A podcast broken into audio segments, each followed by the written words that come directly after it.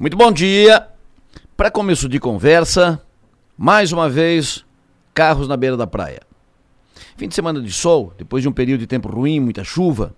Primeiro fim de semana da temporada de verão e o velho problema presente, carros circulando entre as pessoas. E perto de crianças que ficam correndo para lá e para cá na beira da praia. Porque ali é lugar para criança ficar correndo, livre, solta. Quem vai imaginar que carro para lá e para cá? Mas tem, de novo. Até quando isso? Até mais um acidente? Porque não tem uma ação efetiva que dê resultado de quem tem que agir para impedir que isso continue.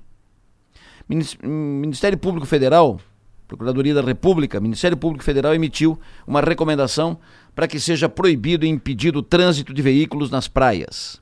Orientou que a fiscalização seja feita de forma periódica e em dias e horários alternados, sobretudo nos períodos de maior fluxo, e determinou a instalação de placas de bloqueios no acesso às praias, com estruturas que não sejam facilmente removíveis ou ultrapassadas.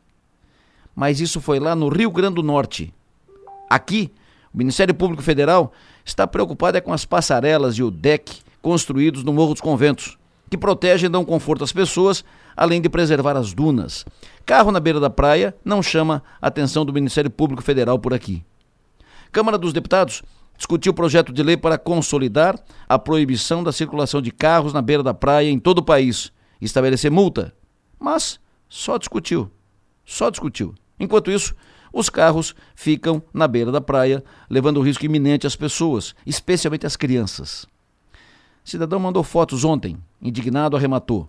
Já perdi as contas de quantas vezes isso foi falado. E nós também. Quantas vezes já falamos disso? Quantas vezes? A gente cansa de falar disso e continua e não resolve.